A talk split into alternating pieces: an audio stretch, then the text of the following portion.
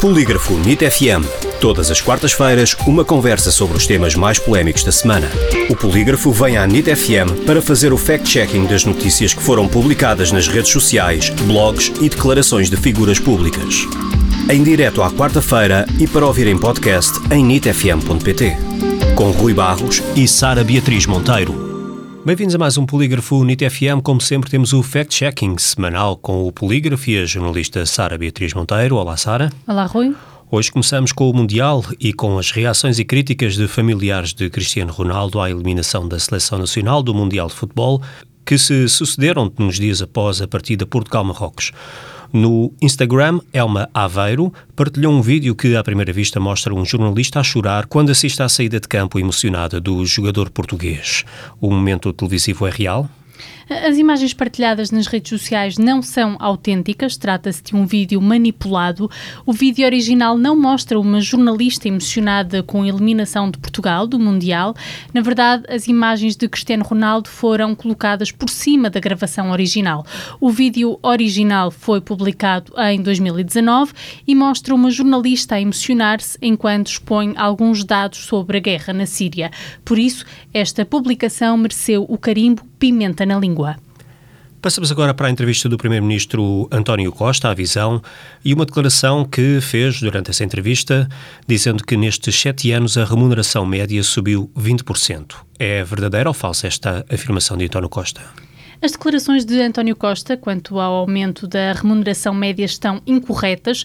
Segundo os dados do INE, a remuneração bruta total mensal média por trabalhador passou de 1.179 euros em 2015 para 1.362 euros em 2021, ou seja, houve um aumento de 15,5% e não de 20%, como disse António Costa.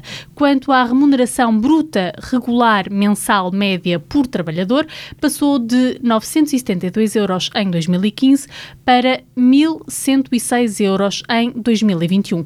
Isto significa um aumento de 13,7%, mais uma vez distante dos 20% evocados por Costa.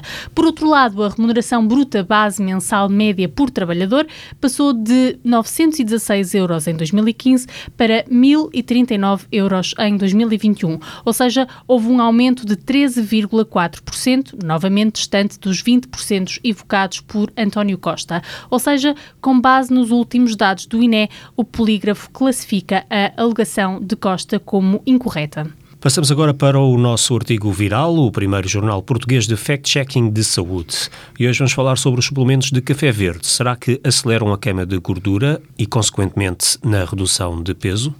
Não há evidência científica robusta para afirmar que os suplementos de café verde aceleram a queima de gordura. Aliás, existem poucos estudos sobre os impactos do extrato de café verde no metabolismo humano e os que existem têm baixa qualidade aos olhos da ciência. Nesse sentido, o nutricionista José Camolas explica ao Viral que, apesar de existir alguma evidência de que o extrato do café verde poderá ter efeitos potenciais ao nível do metabolismo, não há evidência de que esse impacto seja clinicamente clinicamente relevante. Conclusão: não se pode afirmar que os suplementos de café verde aceleram a queima de gordura. Obrigado, Sara. Obrigada, Rui. Voltamos para a semana então com mais um Polígrafo Unite FM. Claro que estes e outros temas estão disponíveis em polígrafo.sap.pt e também em viral.sap.pt.